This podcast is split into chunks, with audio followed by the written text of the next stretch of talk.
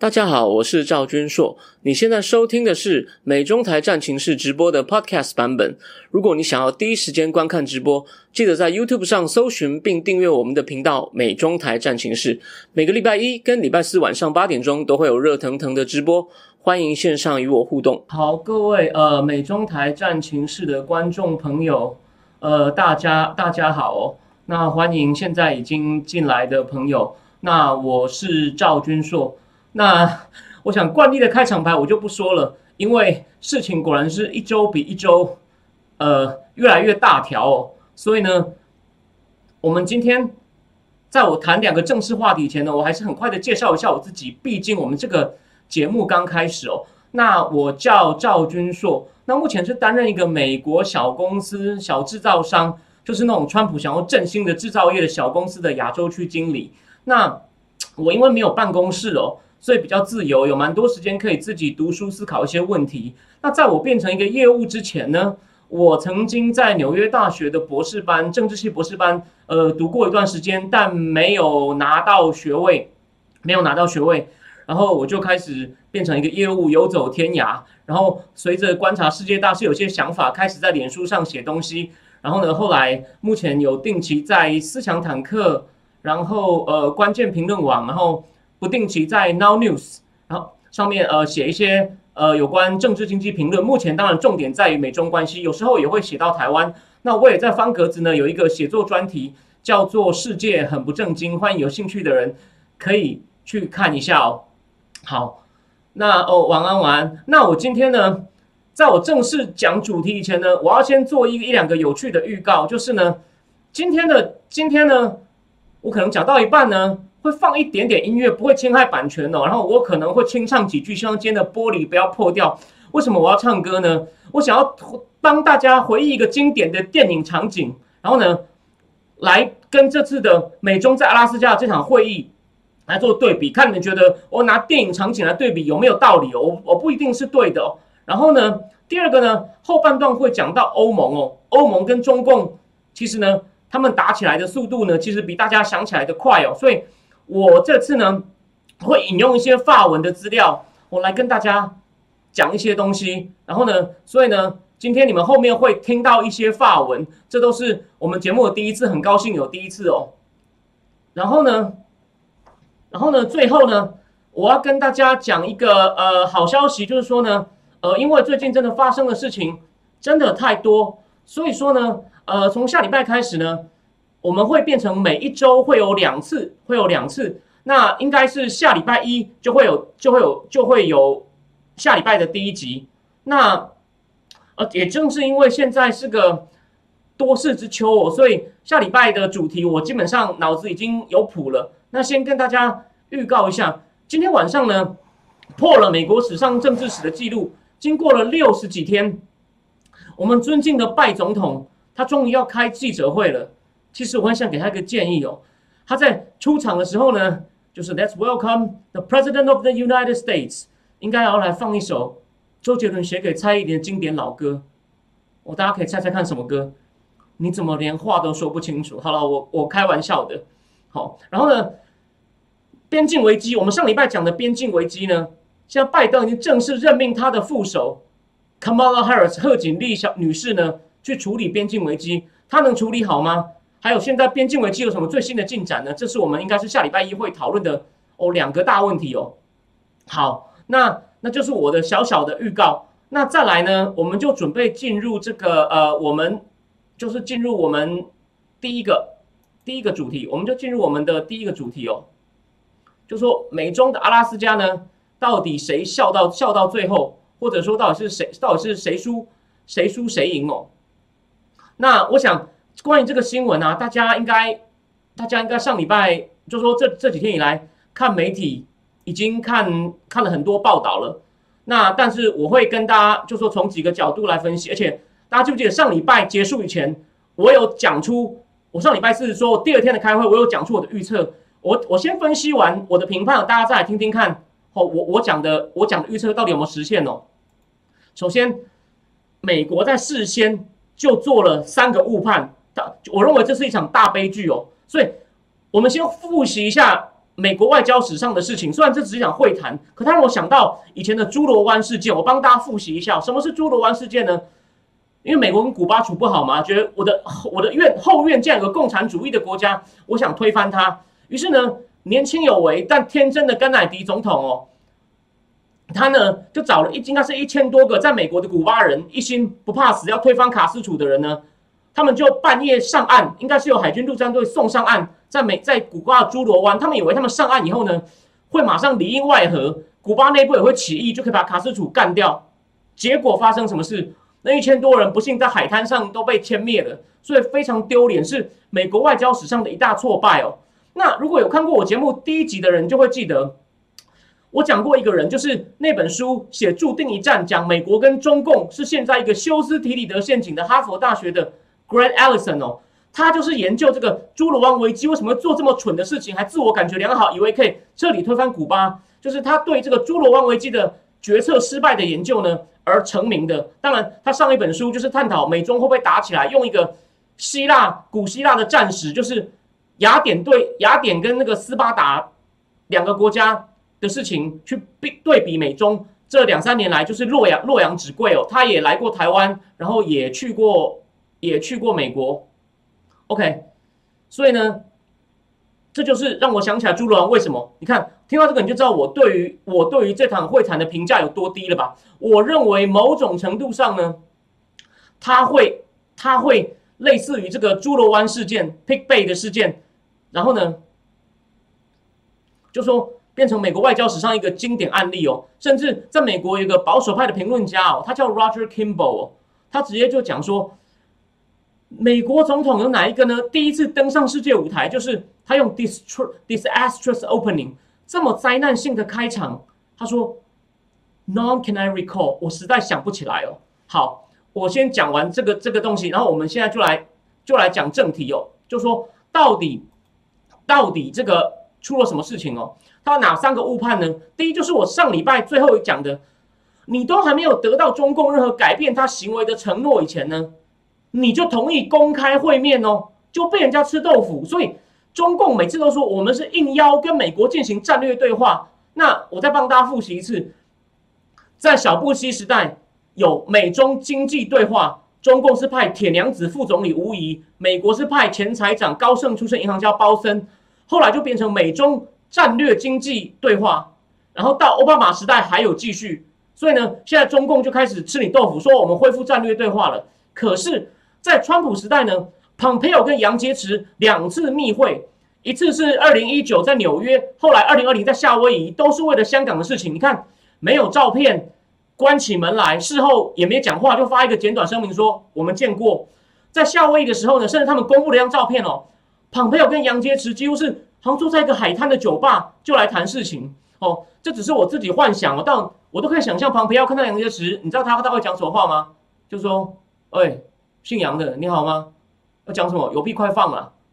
就说杨洁篪也很不客气，那私底下的没有人知道啊。所以啊，你要瞧什么很大的事情，本来就是应该秘密的谈。结果呢，这一群天真的民主党人，竟然一字排开，弄得好像以前的战略对话。那你怎么人家不吃你豆腐呢？然后第二，他们答应人家已经很笨了，而且还加不只是国务卿哦。你看，我说了，川普时代就是 Pompeo 跟杨洁篪，他们就在加送 Jack Sullivan，说我们两个一起去才不会被分化。结果呢？是两个一起被羞辱啊！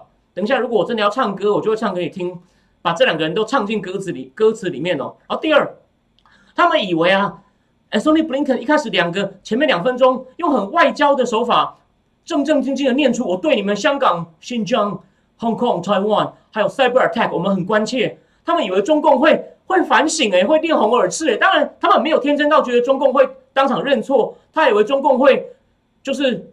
很生气，然后就呃，我们没有啊，你们不要干涉内政，完全没有预期到杨洁篪马上俩攻，花十六分钟开始痛骂你。你想一想，我都很想学一下。你们没有资格站在一个实力的地位对中国讲话。你们二十年前、三十年前也没有，是这样吗？二三十年前他们在中共、在美国面前跪的可低了，好吗？你看这种流氓，就是顺了以后，国力比较强以后，完全就翻脸不认人呐，都是。这种都是这样。我举个不直接相关的例子，但是他就是心心里是很自卑的，才会发达了就好像否认一切。以前台湾有个很有名的作家叫博洋哦，他年轻因为变政治犯被台北市调查处处长刑求啊，脸被压到大便去闻大便呐。然后呢，三十年后他们见面了，这个刘展华，这个人叫刘展华哦，这个都 Google 到，不是我乱讲。刘展华竟然跟博洋见面，第一句话就说：“博老，我当年没打你吧？看到没有？做亏心事的人，但中共不是做亏心事，他以前很弱，都要靠别人，现在就说你没有资格这样对我讲话。然后呢？”还说我们的价值才是人类的价值哦，我们都遵守联合国协议哦，遵守以国际法为中心的国际秩序，不像你们美国就是到处霸凌人家。然后呢，而且又又玩一招，就是律己律己宽，律人严。美国的民主不只是由美国来评价，要由世界人民来评价。哎，讲到这里就说你不准干涉我们内政，还说你跟我们对抗有什么好处呢？你有什么好处呢？完全完全像个流氓哦。完对种族屠杀，对那个有有有人在聊天室说，他们说美国对黑人是种族屠杀，那就这种就是搅浑水。所以这十六分钟，你可以把中共的这个，你把这个中共的所有把戏啊，都已经出来了。那那当然，有些人会对，有些人会说，对啊，所以是中共自己丢脸啊，是这样吗？我们等一下，我们等一下再讲，我们我们等一下再讲。好，重点就是呢，他们完全被突袭，当场。都没有反应，完全都没有反应，而且呢，被然后呢再来，他们还以为自己事先都布好局了，就是我上次讲的嘛，四方安全对话还首次元首会议，看起来气势很足哦，四个元首都出来了，但我不是提醒大家了吗？结果歪楼成印太卫生组织，变成讲疫苗跟气候变迁，然后呢，美美国跟日本对二加二的高峰会，还有美国跟韩国的二加二的高峰会的声明完全不同调，我只很快再帮大家复习一下。跟日本的声明有一整段在骂中共哦，而且直指中共哦。日本日本的媒体都说这很异常，他们用“毅力”两个字，该骂的都骂了。美韩的共同声明从头到尾没有提到中共两个字，连北以前都会说要北韩无核化 （denuclearization），这次都没有提，就变得很弱。所以呢，美国都说我们要协调盟邦，你盟邦都没有协调好啊。所以有一个这个台湾媒体上，你一定不会看到有人这样告诉你。有一个日本的国际关系专家，他叫樱田纯哦，他叫 Sakura Dajun，他在日本的东洋学院大学教书，东大的博士，他就直接简短的评论美韩评论说，这里面完全没有对于韩国在美中对抗里面扮演什么角色，这个声明一句话都没有讲，所以呢，这是个美韩联盟已经空洞化的表示，所以你以为你能垫高筹码，结果呢，你只是被人家看破手脚，然后再来最重要的就是。他上礼拜三还宣布对香港中共，就是美国宣布对破坏香港自治的二十四个官员制裁，这是超级打假球，看着我的嘴打假球。那二十四个人完全都是川普时代已经制裁过的人，没有任何新的措施，所以连纽约时报都直接讲了，川普政府此前已经对这些官员实施了制裁。纽约时报我最喜欢黑川普的都承认了。我我老实，我那天看完以后，我就在我自己脸书上。贴了一张，这是另外一个电影场景。我们年纪比较大的人应该会记得，就是 A 计划续集。大家记不记得一个叫 A 计划续集的东西？马如龙不干水师以后呢，变成警察，他要去抓香港的大流氓。他知道他们都在个茶馆见面。成龙年轻看起来多清秀，一脸正气凛然，就拿着一张逮捕令去说，跟那个大头叫欧金虎说。你涉嫌三宗谋杀案、四宗贩毒案，麻烦你跟我回去一下。就另外一个流氓就说：“逮捕你，有借我看一下。”直接把他吐得满脸槟榔汁。所以你用这种假制裁，就是让中共笑话的。那我上礼拜，但我不是一味的盲目批评。我说，美国那时候有统合华为的禁令，美国的联邦通讯委员会哦有宣布五家中国公司的国安威胁，就表示他们在科技科技管制上可能不松绑，这个有点用。唯一就是这个有点用，可是你做了太多没有用的事情。然后呢，你说的你你的这些科技科技方面的动作呢很小，不是说完全没有用，所以中共根本不怕你啊。所以你看他们事先这三点呢都很弱，所以为什么中共根本就老神在在不怕你？好，那继续，他临场呢临场呢听到杨洁篪开始放肆的时候，你让他讲十六分钟哦，你懂不懂外？就他们是书呆啊，谁谁跟你讲要有礼貌，坐在那边听。你讲到一半，你就要把它卡掉啊！说 sorry sorry，我们不是讲好两分钟吗？你为什么讲这么长，而且讲了这么多颠倒黑白的事情？我们没有屠杀黑人，我们以前黑人有充分的民权可以抗议。虽然 Black Lives Matter 造成一些失控，可是代表他们有权利发声。那你们呢？而且最好笑的就是，他们旁边 Blinken 的旁边旁边一个女生哦，是国家安全会议负责亚洲的主任，叫 Rosenberg。他上任的时候，台湾的媒体怎么怎么写？哇，有一位强硬派啊，曾经痛批北京啊。他听得懂中文，我认为，你看，所以你不要跟我讲是因为还要翻译，所以 Blinken 听不懂。你当场如果是我，赶快写条子说他在侮辱我们，赶快 stop him。有人也有评论家说，虽然美国的右派是说你应该当场把会议当场站起来走掉，或者甚至取消会议。他说这不是美国的风格。哎，如果是正常的外交，当然不该这样。人家这样公然侮辱你，借着你的场子大为放肆，你懂不懂什么叫国家利益啊？你你有没有尊严呐？就这样让他这样放肆十六分钟，这就是弱爆弱爆。然后呢，后来他们终于有一点时间回应嘛，还叫记者不要走。他们讲的话，我以为我在看辅导室的张老师，还在循循笑说：“哦，对了，我们有事情做错了，但我们都帮自己改善。”你当场就是应该，几乎是要骂脏话。没有啦，昨天有骂脏话，我也想骂，就是操你妈！你在鬼扯什么啊？你再给我讲一次，到底谁是老大？我再讲一次，国际政治虽然也有文明的一面，虽然也有沟通协商的一面，但人家耍流氓了，你就只能做到以牙还牙，以眼还眼。我等一下。讲到欧洲人怎么看中共的时候，欧洲人也在讲这件事情，就是你你就是要以牙还牙，以眼还眼。结果呢，你还在那边演张老师，这完全是不懂国际政治的书呆啊！好，第二个临场反应也弱，然后第三个，他事后他事后怎么做？事后有做什么事情吗？哦，我先讲，就说他事后呢，布林肯当场有接受一些访问哦，有接受媒体访问，他就说。哦，我们呢？我们进行了很尖锐的对话，他们出现防御性的反应，又在那边自我感觉良好，是你们被打的晕头转向好吗？你们是被打的晕头转向，然后呢，又说，但是，但是我们在伊朗、北韩、阿富汗的问题上有共同利益，所以你看，还有气候变迁，所以就等于暗示中共说，我们还是可以这些事情还是可以瞧。事实上，根据华盛顿邮报跟华尔街日报也讲。他们的确对这件事情进行了严肃的讨论，而且《华尔街日报》透露，中共里面讲话一样很不客气。然后呢，又再来说，关于经济、贸易、科技的问题呢，我们会建跟在站在美国劳工保护美国劳工的立场，正促进美国劳工利益的立场呢，来检讨。那我自己在我脸书上，在上礼拜我就写过三个预测，我说美国会后哦，对不起，布林肯还说哦对，但我们已经做到了，让他知道我们对于人权问题很关切。拜托，全世界都知道中共干的事还不够多吗？大中共也知道大家对他很不爽，还需要你找一堆记者来重复吗？把这种老套的东西，根本就已经落后的东西重新讲一次，然后说自己很威。对不起，我们就我们就先来，我们就先来，我要来放一个东西，我要先来放一个东西，大家听一下。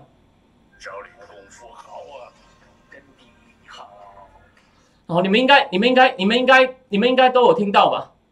我我认为啊，在我看来啊，在在在我看来啊，布林肯跟 Sullivan 两个根本就是出来就是民主人权好诶，真的好，对吧？团结盟邦好诶，真的棒！你是布林肯，我是苏利文，然后呢，至少对我，当我看到布林肯在那边规规矩矩的。还在那边念说：“哦，我们对这事很惨胜。”大家如果有看这个少林足球那集，他们在那边唱跳少林功夫，还周星驰还哦，大家一起来哦，大家一起，大家一起来哦。他就故意，观众都已经傻掉了，然后倒酒倒到桌上，我当场看也觉得，你有没有脑袋啊？你对这种流氓讲道理，你对流氓讲道理，然后呢，后来呢，果然流氓就直接掏出。直接就掏出拿出一个酒瓶，我只是拿这个当场水杯带酒瓶，就直接往他们打下去，铁头功是吧？铁头功是吧？对吧？就跟杨洁篪一样，就这样打下去啊！然后他也只，然后呢，他也不敢反击啊，就跟周星驰这样，呃，铁头功是他。所以我不是要讲电影哦，但你觉得跟那个电影有什么不一样？然后周星驰被打到不行，最后还强颜欢笑说：“多谢多谢，欢乐时光总是特别短，很快又要说再见。” music，然后又被打下去。在我看来，就是这种，就是这么，就是这么令人感到悲哀啊，对吧？所以，所以重，所以我所以说，就是自我自我感自这自我感这自我感觉良好。你看，我已经讲了，事先准完全没有准备好，临场反应很弱，然后事后的反应呢，又非常又非常的又非常的懦弱。为什么？大家你可能有人反驳我说：“哎，不是美国已经制裁了吗？美国已经制裁了吗？”我先讲哦，是有两个动作。这个礼拜，欧盟制裁新疆，这个我第二个话题，等下再细讲。欧盟制裁新疆之后呢，美国在一个小时后呢，也制裁两个人，也制裁两个人。然后呢，美国还第一次跟五眼联盟的人合发了一个声明，谴责新疆的这个人权迫害。可是这个呢，你绝对看我节目才知道。法国有个网站是专门讲亚洲政治经济文化研究，叫 Asia List。里面有个记者呢，他叫做 Pierre Antoine Donnet，他住过派驻过亚洲，是以前法籍的驻亚洲记者。他就写说，欧盟这个动作呢，是跟上去年两千二零年八月美国的脚步，就是川普时期，对不对？七月七月九号首次制裁新疆的官员，然后后来又有制裁企业，所以。人家是跟着川普，不是跟着你拜登。你拜登是跟在人家屁股后面呢。然后制裁两个，层级也没有很高哦。一个是公安厅厅长，一个是建设兵团的，应该是党委书记，不算低，但也没有超过川普的制裁。你看，你每次都说川普做的算大方向正确，我但方法不对。就你呢？你的方法流氓怕了吗？然后呢？他跟五眼联盟合发一个声明，好，我们要就事论事。这次有团结盟邦，给你一个小的赞。但老问题又来了，声明就是骂，就是关切。你有说你再不改要做什么吗？没有，哦，这不是我一个乱骂哦。也有记者忍不住了，有记者想法跟我一样，他就在白宫记者会上问那个女发言人 John Paskey 说：“请问如果他还是依中共如果依然雇我，你会怎么办？”他就支支吾吾，他说：“哦，我们不排除进一步制裁。”啊，流流，你就是不敢打流氓啊！你你没看，你对流氓，你对流氓就是难道要继续好言好气，继续唱民主人权好诶吗？所以问题就这样子啊，问题就来了。我再告诉各位一个怎么样判断指标，很多主流分析家都说哦，两方撕破脸了，拜登政府会更强硬。你看他的反击都这么软，还有如果真的有强硬反击啊，有些人就笑不出来了。你注意看台湾，虽然他们是台湾的少数，可他们的反应非常有指标性，就是那些新党的人，那些统派，统派上礼拜害翻了，就跟对岸的小粉红一样。中中国人民不吃这一套，你们没有资格讲我们统派，到现在为止还在那边兴高采烈，为什么？因为拜登政府的反击无力，应该没有人告诉你这个观点吧？虽然台湾有一群反共，但是觉得拜登也行的人哦，他们就开始帮自己解释，这就是那种好大一盘棋啊！你棋盘都会翻了。他说：“哦，这个也是我们好大一盘棋的战略一番，是吗？”这是我自己在一个月前就在脸书上讲了，我说这帮人迟早棋盘被翻。他还在说，这也是好大，我们这也是我们预料之中的。C 好，所以呢，讲第四个，已经讲了前面三个。事前事前准备不及，当场反应不及，事后反应懦弱。第四个恶果会有什么？有恶果，中共就会加码。你流氓发现我我作恶没有关系，你看他又开始叫嚣了。四月的全球气候大会要求习近平跟拜登见面，虽然美国不一定会答应，客观来说，但你看中共就是一直加码。哦，对我漏讲一个事情，二月的时候我前面节目有讲过，杨洁篪跟王毅一直在讲。你要撤制裁，你要撤关税，重新走到对话合作的老路。美国都假装听不到，你应该当初就要派官员出来说，就算你不派中阶高阶，你也派中阶官员说暂时不考虑，都装没听到。你每一件事都要为独裁者壮胆。好，回到这中共第一个加码，第二，他们这样讲完没多久，两三天，伊朗那个包头的哈梅内伊又出来了，也在那边恐吓说，我们你要先撤，你要先撤制裁，你要先撤制裁，我们不然我们就继续搞我们的核武，意思大概是这样子。然后呢？我我在我在战情室里面也写过，我预测开完会以后，中共会推北韩出来闹事。结果你看，日本已经说了，北韩好像要射了两个飞弹，他多久没有射飞弹了？所以这些恶果就这样出来了。所以呢，你就知道我对未来情势很，就说我比较悲观哦，因为你看，因为他表现实在太差，讲台语就是火然跨虽小啊。所以，而且这时候很巧的。我今天忘了带一本书哦，那个作者叫 Ferguson，他在台湾有很多翻译本，他是一个非常有名的历史学家，也是少数知识分子对川普比较支持的。他的我忽然又写了一篇文说，美中关键对决点就在台湾，如果中共拿下台湾，基本上亚洲就被流氓就是流氓的地盘了。所以美国如果还要当亚洲的老大，你一定要守住台湾。你看为什么这个时点出来，就是他也觉得情况越来越往，就是中共会继续加码。我要提醒大家哦，假设我并不是对我说我要理性看待拜登政，我我骂他是因为我看到证据。如果中共真的对台湾做了什么，美国有强力还击的话，哦，那之后这这些我说拜登会强硬抗共，就说你看赵金硕都在乱讲，你看美国有强硬还击，你怎么不说？如果不是一开始软弱，他根本不敢弄台湾，要搞清楚因果，你都弄到棋盘被翻了，你才开始反击。好，有反击不是坏事，可是你为什么弄到人家对方敢翻你棋盘？这是我们要问最根本的问题，不是吗？好，所以最后我们讲一下。就说我们不只要结合，不只是讲外交哦，就结合我上礼拜的边境危机的事情。看我下礼拜一还会再讲，拜登的施政风格是什么？只想到支持者会不会爽？因为那些支持者都觉得我们美国要开放边境，不可以歧视排斥移民，就弄到现在。你们看最新的消息，他们在那个小小的收容室，那个躺在地上也没有床了，就躺在地上铺垫子，那么密，那不知道会不会传染武汉肺炎都不知道。然后呢，他们反正就是要开放边境哦，美国又哦，Americans back。然后不私下检讨到底有没有后果，外交也一样，就以为我们照外交惯例，他们一直喊 Americans back，我们会用外交来处理各种事情，这不是我乱讲哦。他们国务院网站上有一堆像这种长辈图，就写句口号哦，我们用我们用外交手腕避免战争，结果呢被流氓看虽小，但他们的支持者会很爽，说对，川普就是野蛮哦，川普就是粗鲁，他们就是一味讨好支持者，完全不顾美国国家利益，然后呢？像移民危机，上礼拜我已经讲过，已经有人告诉你将要出事还不管。那这次呢？虽然事先没有人会讲一定会出事，可是呢，像他们这么天真，事后防备不及，这至少是愚蠢吧？这至少是无能吧？对吧？所以，所以就说还不令人担心吗？这真的是，对啊。好，好，那我再看一下聊天室哦。这个田柠檬说，他觉得布林肯是就是真坏，不是蠢。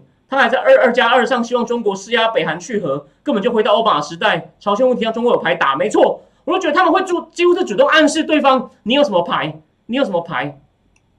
OK，好好，对不起，我不要太激动。然后呢，还有就是有一个消息，我可能要礼拜一才讲的，就是因为 H&M 对，刚刚有位呃杨千勇他说 H&M 在谴责新疆的这个棉哦，新疆的棉，所以呢。中国也开始骂这些公司了，所以会不会整个紧张情势升高呢？这个就要跟我第二阶段、第二阶段讲的东西有关系。就是说，欧盟忽然跳进来，而且那个战况就很快就互相打上来了。好，那我们我们就我们就我们就我们现在就继续。好，那就是我刚刚讲的，美国只是跟在欧盟屁股，欧盟制裁了四个人，他用了马格尼斯基法案哦。那我知道大家可能偶尔都会听到听到这个这个名字。我先给大家看一个东西哦，因为大家可能以为这只是个什么学术名词，不是的。你看到这个脸有点胖胖胖的人，他就是马格尼斯基。他的故事呢，我可能今天没有时间讲了，可能礼拜一我会跟大家讲，会非常有戏剧性。这就是马格尼斯基，他已经不在这世界上了。为了纪念他所推出这个法案，好，这个我先等下有时间再讲。他们制裁了四个人：维吾尔自治区的政府副主席、公安厅长陈明国。自治区党委政法委书记王明山，然后呢，还有一个人叫新疆区人大常委会的副书记、副主任，叫做朱海伦。然后呢，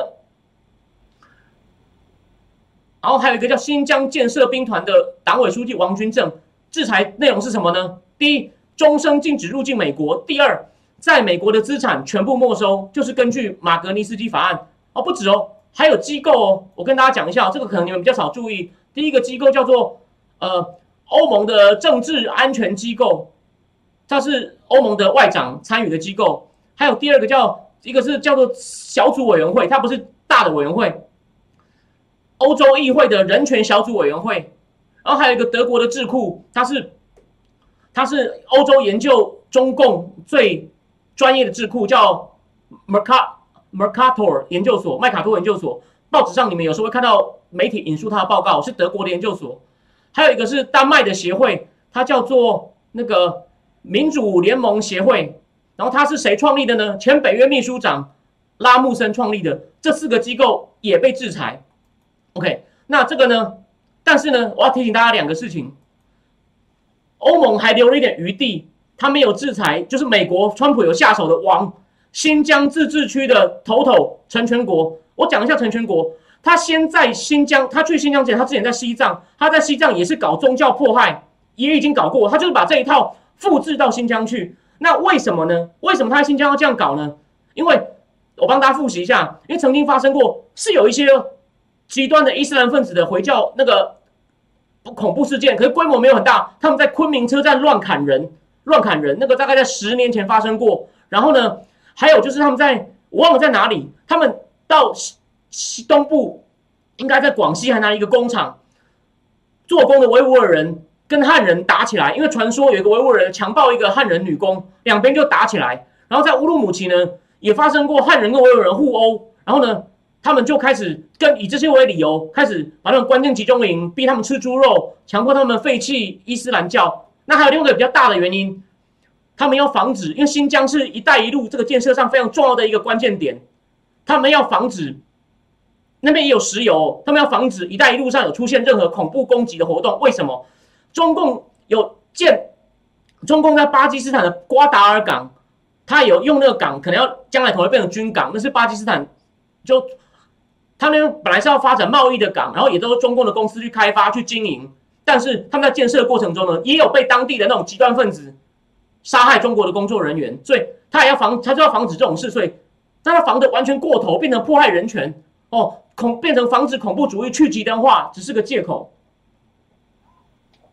所以他漏了成全国。然后还有大家有没有发现一件事？因为我要讲的就是欧盟制裁后，中共反制嘛。等一下反制，我等一下再讲。哦，就就说，对不起，我刚刚讲错。我说，中共已经反制，反制了欧洲这几个机构，他反制裁，然后还制裁了十个人哦。他反制了十个人哦，有包括五个欧洲议会的议员，还有其他几个人物，还有一个学者，他就是研究新疆，他叫郑国恩，德国人。他是研究什么呢？他是看。他绝对不是说什么外媒自己编造、编造事情。他是怎么讲？他是去研究中共的网站，研究新疆一些机构的招标的文件，发现他们在盖集中营。虽然他名字是什么，在教育、在教育学习中心，哦，在教育学习中心。郑恩国是研究中共自己的文件，然后告诉大家说他们在搞，所以说让中共很难反驳，所以他他也被制裁了。所以说。中共马上还击，那美国制裁中共两个人，还有上礼拜的香港制裁，为什么中共没有还击？因为太弱，这个应该没有人提醒你吧？川普时代的时候，只要每次制裁，中共一定会还击。为什么这次拜登时代，中共就不还击？You are too weak，我懒得，我懒得反制你好吗？所以真丢脸。好，那再来，再来。大家有没有想过，这个新闻很热嘛？然后还现在连波及到时尚品牌 H&M 都来了，欧盟为何此时出手？欧盟为何此时出手？我认虽然说欧盟已经酝酿一段时间，为什么这时候忽然就赶快上了？我认为导火线是跟法国现在发生的事情有关。这个新闻你们可能多少看到，但我帮大家他做一个比较完整的回顾哦。关键是一个法国的参议员想要来访问台湾，你看源头在台湾，那个人呢，他叫 Alan Hisha，你用英文念是 Alan Richard，Alan Hisha。他要来访问台湾，就中共就大驻法大使馆警告他说：“你来台湾可以，你不准拜会官员。”结果呢，我回去会把，然后呢，我会贴一个人的照片，他叫 Antoine Bondas，他是一个年轻的，那个法国研究中共的学者，他应该来过台湾哦，他来过中山大学，为什么？因为之前不是有只猴子跑进中山大学吗？他有在自己推特上转贴这张文章，说我以前吃的东西也常常被抢走。Antoine Bondas Bondas 看到中共大使馆说干涉，就说你不可以不让台湾官员，他就回，他要回中共驻华大使馆说。这关你屁事啊！我们当然有权利要决定见谁。再来就有趣了，中共驻华大使馆骂这个 Antoine Bonda 什么？他说你是 Petit Fap，你是小混混。然后呢，还有你是 Yan Fall，他说你是疯狂的猎犬，就是那种非洲跟狮子抢猎物的猎犬。那种猎犬看起来脏脏的，身上都斑点，然后他们会发出那种很猥亵声，这样。真的很奇怪，如果去看那种野生动物奇观，这种声音，你看他这样骂他，所以这件事在法国整个闹大，连日本媒体都有报道。然后法国一个很有名的谈话性节目叫《s e t o n l e 就说就说 It's in the air，他就再去访问这个 Antoine Bonda，他就说呢，对于这种对于我两国的外交事务，你中国当然中共你有权利评论，可是现在这已经不是评论了，这已经完全是搞到在侮辱人、人身攻击。他就说这非常不得体，法国应该要。我们要有更多辩论来讨论我们对中共的关系。你看，整个炸锅了，然后连法国南部的电台哦，它叫 Radio du Sud，就是 Radio of the South，它都有一个节目，请了四个来宾在讲这件事情，然后说讲什么呢？因为大驻华大使馆太过分了，然后呢，他已经引起轩然大波以后，你们可能不知道发生什么事情。这个中共大使馆又发了很长的声明哦，说我们不是战狼，我们是因为你们疯狗太多，我们才不得不得已反骂回去，就是又来了颠倒黑白，反客反客为主。然后呢，这时候法国真的不爽了，外交部召见那个大使，他名字真好，叫卢沙野，果然就是沙野的。结果你知道卢沙野发生什么事吗？卢沙野竟然不去，他说我要先跟你们谈，确定还要谈什么议程，就是他。当场召见大使是很严重的事，你要马上去。他竟然赶不去，还跟他们赖皮，后来才去了。去了以后才全程用中文，这整个炸锅啊！所以法国有个职位，他有点像叫做国家秘书，职直翻叫国家秘书，就是欧洲事务的国家秘书哦。他叫做 Clement Bon，他直接讲了一句话，他直接对媒体说：法国跟欧洲都不是脚垫，就是你在门口把鞋子在上面弄擦擦鞋的脚垫。直接这样反击，所以就是因为上礼拜发生这么多事情，欧洲人也愣住了。欧洲人觉得这个孰可忍孰不可忍，所以他们决定赶快把这个制裁端出来，不然让你这样造次，我想应该没有人你在其他节目看不到这这这这个这个这个这个风波。我基本上跟大家讲一些大概，然后这几天如果有，所以呢，我刚刚讲的那个法国类似像台湾公司有话好说的节目呢，叫 s e t o n l e 他上礼拜呢阿拉斯加会议完，他当然有一集专门谈这件事，这件事是大事。可是呢，他还是跟俄罗斯并在一起谈哦，就是讲中共、俄罗斯。中共不是主题，他们今天最新一集节目全部都在讲这个中共大使馆的撒野。但我还没看，我会在周末看完下礼拜一的节目后，我会把它跟大家总讲一些重点，看欧洲人到底法国人怎么看这件事情。他终于有一集专门在讲中共了。他以前讲中共也是讲哦中美竞争啊，中美新冷战啊。你看他真的是彻底惹怒法国人了。然后所以呢？我刚刚讲的，在法国最大的报纸啊，大家可能有时候会看到，有时候有时候了，有时候会看到说引用法国最大的报纸叫《世界报》Le Monde，Le Monde 就有一个专门写社论的女生叫 Sylvie Kaufman，她就说我们以前跟俄国对干，互相外交制裁都是以牙还牙，以眼以眼还眼。俄罗斯驱逐我三个外交官，我也驱逐你三个。他说我们呢，我们制裁中共四个人，中共就制裁我们十个人，还加机构。哇，中共是那种会加码的。他就说。